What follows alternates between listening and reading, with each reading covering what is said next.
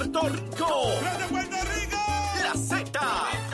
WZNTFM 93.7 San Juan, WZMTFM 93.3 Ponce y WIOB 97.5 Mayagüez. La que representa la salsa en la isla del encanto. De aquí para el mundo. A través de la aplicación La Música Z93. Tu, emisora nacional de la salsa.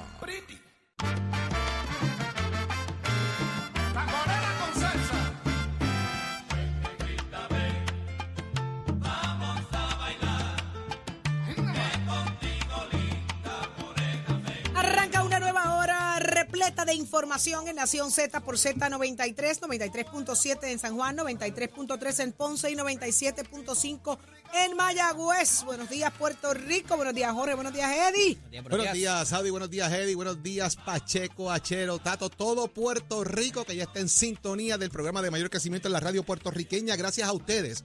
Gracias a ustedes. Ese es el reflejo de nuestra audiencia y de lo que hacemos con mucho cariño para ustedes diariamente aquí en Nación Z, porque todo comienza aquí. ¿Dónde? días, Eddie. Aquí. ¿A dónde? Aquí. Aquí. Aquí. Eddie. Mire, pero sí. aquí. Sí, ahí, ahí mismo. ¿Eh? Ahí.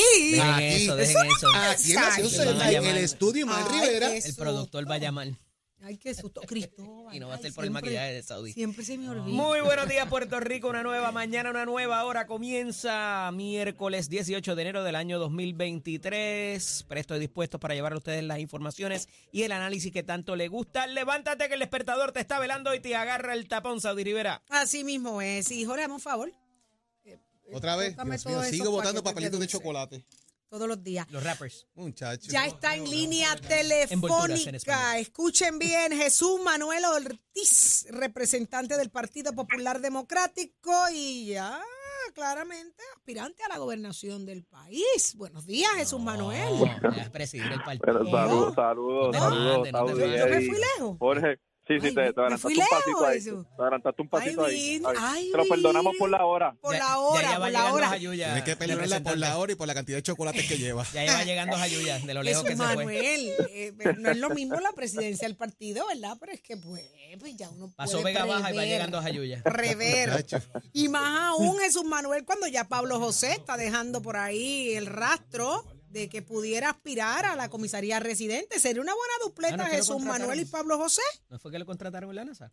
No. Mi- Cuéntanos, Jesús. Este Eddie. Bueno, no, acabo, acabo de ver la, el, el video de- del compañero Pablo. Yo creo que es positivo que, que el Partido Popular tenga eh, una cantera de, de- de líderes que estén dispuestos a, a dar el paso al frente en un momento tan difícil, no solamente para, para el país, sino también un momento trascendental para el Partido Popular. Y, y Pablo es uno de esos eh, jóvenes que, que sin duda alguna es parte de ese talento que viene eh, subiendo dentro del Partido Popular y que yo estoy seguro que además de él, pues, pues van a haber muchos en distintas partes de Puerto Rico, en distintas posiciones, que van a estar dispuestos para y disponibles para poder asumir responsabilidades. Y yo, a mí eso pues me alegra mucho y me da mucha esperanza de que, de que el partido en el que yo milito eh, tiene líderes que están dispuestos a asumir su responsabilidad y eso es muy positivo. Él habla de un comité exploratorio que lo lleve a decidir si, eh, si es esa la posición que debe aspirar.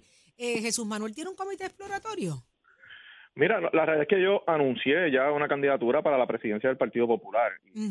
Sigan que muchas veces me han hecho eh, la pregunta que, ¿verdad? La, la aseveración que tú planteaste al principio, Que sí, Eh, vamos a decirlo como es. ¿Cuál fue la aseveración que yo dije, la, Jesús que- Manuel? la que me atribuye la candidatura a la gobernación. Yo he sido muy claro con esa pregunta y, y- la voy a contestar como siempre la contesto. Eh, yo primero estoy aspirando a la, a la presidencia y antes de tomar una determinación que, que vaya dirigida a aspirar a la gobernación, yo tengo que hacer un trabajo como presidente del Partido Popular. Y yo tengo que demostrarle a los populares y demostrarle al país que, que conozco bien las prioridades que, el partido tiene que tener de frente para hacer una alternativa real en el 2024, que haré un trabajo como presidente del partido que coloque la institución en posición de poder ganar una elección. Y cuando llegue el momento de las candidaturas, esa es una decisión que yo no voy a tomar solo, es una decisión que yo tomo con mi familia, con mi esposa eh, y con todas las circunstancias que me rodeen en ese momento. Y lo voy a decir con la misma candidez que dije que iba a aspirar a presidente. Eh, así que cuando llegue ese momento, pues no solamente yo, todos los que tengan que tomar determinaciones en distintas candidaturas sí lo van a hacer pero no voy, a, no, voy a, no voy a poner primero esa decisión antes de lo que yo creo que es importante en este momento, que es eh, darle al Partido Popular esa energía, esa, esa dirección que necesita para hacer una alternativa en el 2024. Eso, eso es fundamental. Ahí está. Eh, eh, de, de alguna manera también ha surgido eh, un reclamo suyo, una oposición eh, a lo que es quizás eh, el acuerdo que se ha llegado para el tema de la privatización, el paso a privatizar lo que es la generación de energía de Puerto Rico. Usted ha levantado la bandera diciendo que está en contra de eso, pero es en contra de eso, es en contra de la, los requerimientos que han hecho los presidentes de los cuerpos legislativos, porque me parece que eh, ellos han traído unos puntos sumamente válidos para que se incluyan en el documento, que la realidad pues desconocemos si está ahí o no. Pero, ¿por qué la oposición?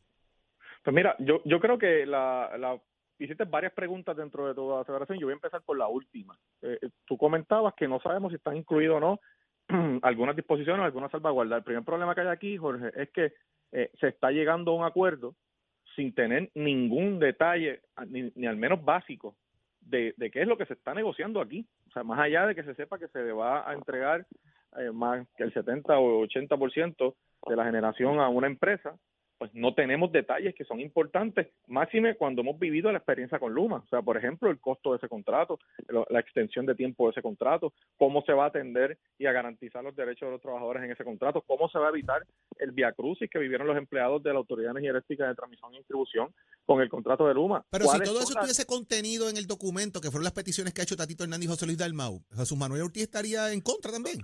Bueno, lo que pasa es que iba a decirte todavía lo que lo que no hay, ¿verdad? Pero ya que me haces esa pregunta, el primer el primer problema es la falta de información.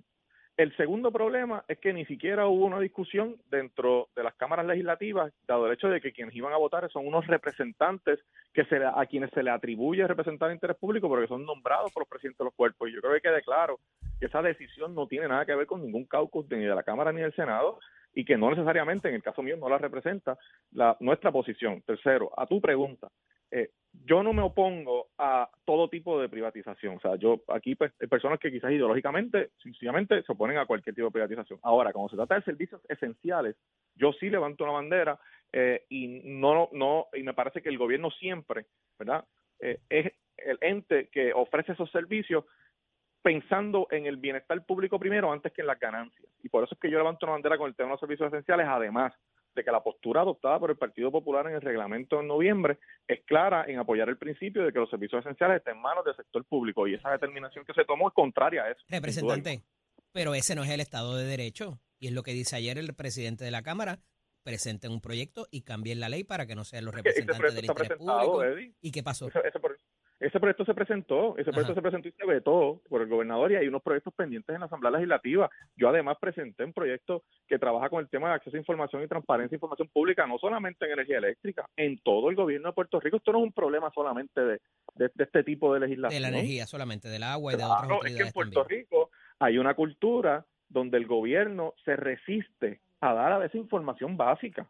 Eh, y, y al final del camino, pensando que se benefician porque pues, pues no tienen algún tipo de fiscalización, lo que se hace es que se abre la puerta a malos acuerdos, a actos de corrupción y a otro tipo de problemas que se pueden evitar si los procesos se llevan de una manera, la manera más, más transparente posible. Nadie está diciendo aquí que se tiene que dar información confidencial, que información financiera de las empresas tiene que salir. No, no, no, no, no. ¿Cuáles son los parámetros que el gobierno está buscando con esto? ¿Cuánto tiempo es ese contrato? ¿Cuánto es el costo? ¿Cuál es la inversión que se provee? ¿Por qué se ¿Cuáles escogió o sea, compañía? per- perdóname. ¿Por qué se escogió la compañía? Exacto. De hecho, ¿quiénes son las compañías que licitan? Ujú. O sea, aquí yo, yo he escuchado personas hablando del contrato de los, del aeropuerto y otros. Mire, en ese entonces se conocía con quién se estaba negociando. No es como en este caso donde es total oscuridad, desconocimiento hasta que el contrato está firmado. Y yo creo que, que debemos aprender de lo que pasó con Luma, donde yo creo que nadie puede negar que el contrato no tiene o no tiene la garra suficiente, porque el gobierno tiene que decidir cuál es su posición, Sí. o no tiene la garra suficiente, o simplemente el gobierno no ha hecho su trabajo Pero de esto es transitorio, esto es transitorio, dijo José Luis Dalmau. O sea, esto no es un asunto. Dalmau dijo dos cosas aquí No que me parecen final. bien importantes el día de ayer. Número uno, dijo que esto no es un asunto de privatización, dijo que esto es un asunto de una alianza público-privada y que esto es un contrato transitorio. Eh, su reacción a esa expresión del presidente Bueno, del Partido yo, es un término legal que se trata de utilizar de alguna manera. La, realidad es que un, una, la administración y las determinaciones de cómo se va a manejar la generación va a estar en manos el 80%, o sea, no es que ahora mismo hay, hay, hay una parte que lo está, pero en su totalidad en la empresa privada. Pues desde mi punto de vista, tú estás privatizando cualquier tipo de decisión que se tome ahí. Esa es la realidad. Si queremos meternos en términos legales, ¿verdad? Para poder tratar eh, de llevar el mensaje, pues, pues esa es la, la eh, prerrogativa del presidente. Evidentemente. Y segundo, te, contesto rápido ahí, el, tema, el tema de que es transitorio.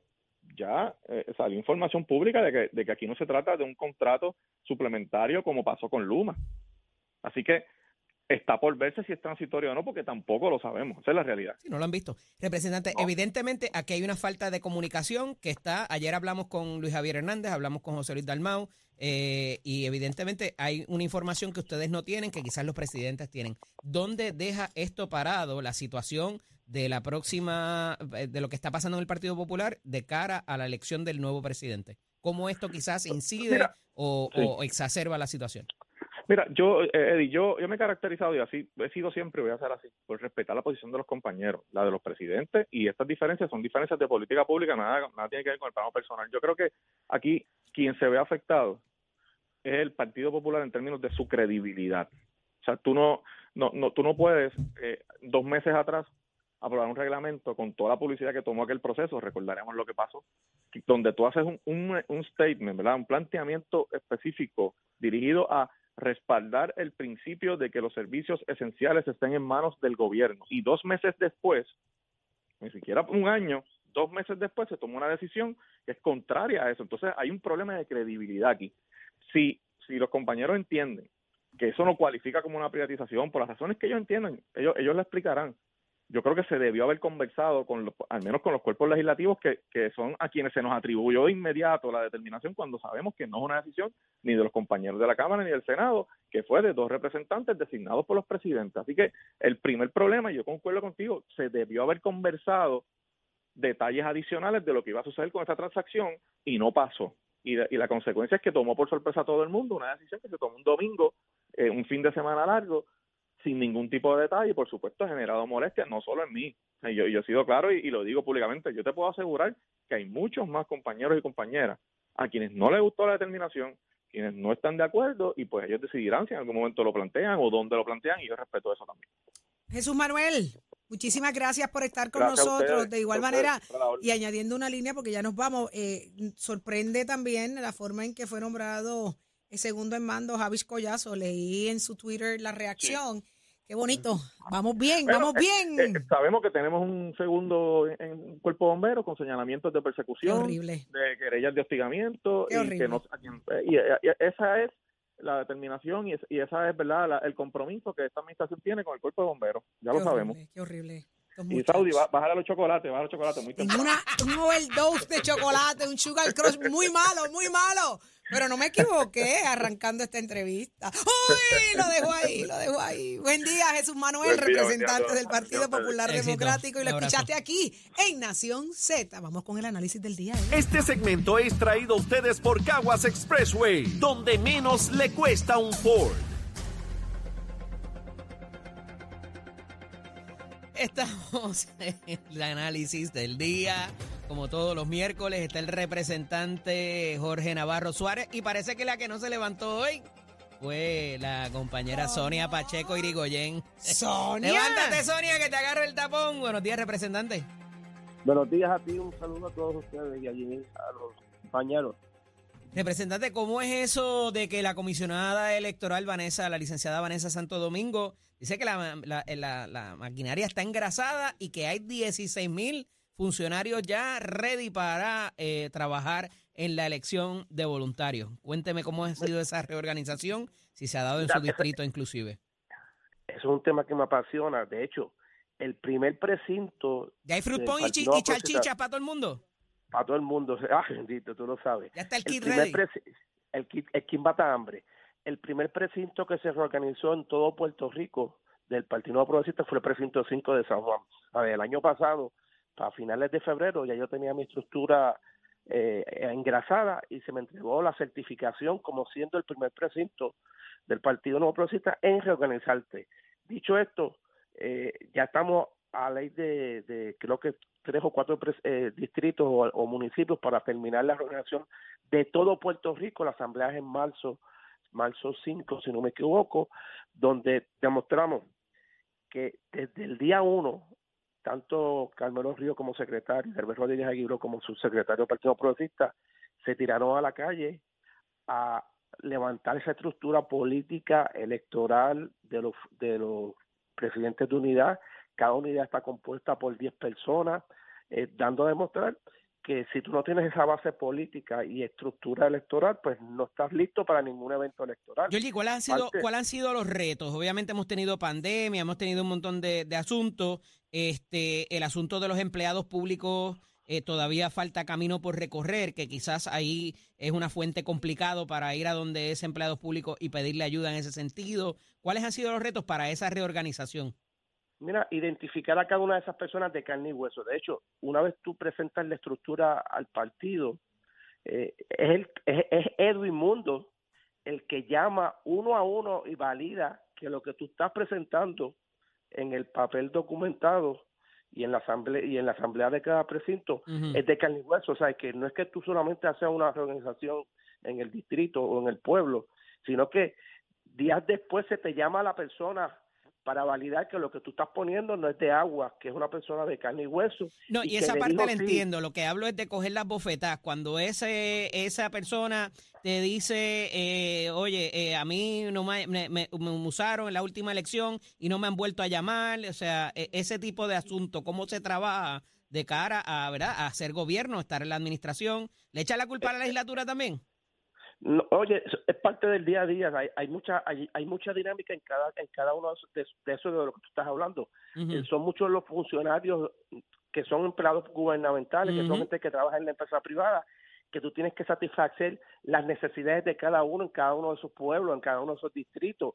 Hay a veces hay disgusto y eso es parte de lo que tiene que hacer el presidente de precinto, de buscar y tocar base con esa estructura, de que esté eh, que esté eh, contento, que se atiendan esas necesidades a nivel personal, a nivel de... Ese trabajo le toca a, usted, a ustedes como presidentes de eh, distrito. Sí, sabe que es, que es un trabajo que, que va de la de, del desde la persona que está arriba hasta abajo y que tú satisfagas a cada una de estas, de estas personas para que en el momento que hay un evento electoral, en el momento que haya los adiestramientos, estén presentes y eso lo hacemos día a día. De hecho, es que tú reorganices, yo reorganicé el año pasado, pero continuamente yo me estoy comunicando con liderato político de mi distrito. Eso lo hacen todos los presidentes de precintos, sean municipales o sean este distritales, para mantener esa, esa maquinaria contenta y que no te falle. O sea, que es un trabajo que es todo el cuatrenio ya estamos ya estamos en el año eleccionario en diciembre hay, hay, un asunto que yo creía que me lo iba a mencionar eh, no sé si particularmente eh, cambia mucho pero es esa redistribución electoral ayer hablaba con la representante Lidia Méndez y con el representante Eladio Cardona también que sus distritos quedaron eh, completamente rehechos a, Sabana Grande le incluyeron las Marías para allá casi llegando a Isabela, me contaba la, representante Lidia Méndez. En el caso suyo, ¿también esa redistribución electoral lo pone a hacer algo distinto a lo que siempre ha hecho o, se mantuvo bastante parecido? en, el mío, eh, me quedé con todo Caimito nuevamente, así que voy a tener el para dar. Que, que Saudí está diciendo ahí que si los Romeros y Caimito. Claro, ese es el distrito ella, de ella. que quede claro, ella es mi constituyente. Y cuando ella necesitaba que su representante estuviese ahí, le respondimos. De hecho, eh, ¿sabes? ¿Ya la fue a buscar para que trabaje en las elecciones de funcionaria? No, estamos, estamos, en esa, estamos en esa, poquito a poquito. Mire, está ley de nada, un empujoncito. A ley de rayo, Mira, Saudi, hay un boquete después del, del antiguo Londres que, que, hay que, que hay que tapar. Estamos Por favor. Hay unos jotos allí. Ve allí fue donde, allí al lado. Allí fue donde se cayó la amiga de nosotros, ¿verdad? allí fue. Allí hubo un accidente. Allí hubo un accidente de, una amiga en común, que representante. El ese ya. Cuenta con eso. En el caso mío, me quitaron dos unidades. La unidad de, de, las Canejas de Quebradena, que es popular completa, la pasaron para el precinto 4 y View para el precinto 3 y me incluyeron cuatro unidades de precinto 7 de Guaynabo, todas completamente PNP. En otras palabras, fortalecieron el, el, el distrito 5 con unidades este, del Partido Nuevo Progresista. Mm, eh, a mí no me importa si son populares o no son o, si son PNP. En el caso nuestro, las trabajamos. De hecho, ya yo caminé en noviembre jardines, el residencial Jardines en Guaynabo y Mabó que entró nuevo al distrito representativo número 5, o sea que ya estoy haciendo mi trabajo. Esta semana empezamos las caminatas casa por casa en la parte nueva que entró de Guaynabo al Distrito 5 para tocar base con todo ese liderato o con pueblanos o constituyentes y que sepan que en las próximas elecciones su nuevo representante va a ser Georgie Navarro. O sea que usted hecho- es la mejor, en, la mejor, eh, eh, el mejor ejemplo de lo que dice Vanessa Santo Domingo. Entonces, usted es el epítome de la reorganización electoral. Claro que sí, de hecho, en las pasadas tres retribuciones yo he tenido cambios. Hace 10 años atrás estaba San Juan solo. Pasaron 10 años, me incluyeron Agua Buena. Guaynabo, pasaron 10 años y me incluyeron Agua Buena. O sea, que he tenido tres redistribuciones con nuevos eh, pueblos entrando a mi distrito, así que yo me conozco lo que es una redistribución y cada vez por me tengo votos. que ir, pero siempre agradecido de que pueda estar con nosotros y de mérito para, para nuestra amiga Sonia Pacheco. La llama y se lo dice, por favor. Sí, se lo voy a decir, cuenta con eso. Un abrazo. Bueno, un abrazo. Este segmento es traído a ustedes por Caguas Expressway, donde menos le cuesta un Ford. Somos, somos una mirada fiscalizadora sobre los asuntos que afectan al país. Nación Z, Nación Z. Por Z93, somos tu noticia. Y ya estamos listos con Tato Hernández porque somos deporte. Adelante, Tato. Buenos días. Vamos arriba, vamos arriba, vamos Eh. arriba, Titi. Buenos días. Ánimo, ánimo, que perdieron anoche, pero ganan hoy. No, no, estamos con ánimo, estamos con ánimo. Deja ver si Achero me baja el bet que no me deja hablar. Achero. Mira, Achero tiene Guille eh, Cupido hoy. ya usted sabe, ese es el rey del amor. Adelante. Ya. Mira, Titi, ayer me tomó por sorpresa y me tocó hacer una de las entrevistas más difíciles que yo he hecho en mi vida sin saberlo. Y es que nosotros estamos Y te falta la del gobernador, papi. Te falta Sí. la del gobernador. Eso es así. Eso. Ajá. Así mismito, pero mira lo que me pasa ayer, muchacho. Ayer estoy haciendo el trabajo de Mr. Racing que tengo encomendada de desarrollar las entrevistas de los que fueron los cual- grandes corredores del pasado, en la aceleración de los 60, 70, 80 adelante, porque yo me crié en eso, mi familia eran grandes corredores de carro. Logro conseguir a John Vázquez, mecánico del primer Fonicar que tuvo Puerto Rico, que se llamaba el Penetration de Cuco Crespo. El hombre casualmente vive en Vega Baja, cerca de mí, no lo sabía, contacto a la entrevista y voy para allá.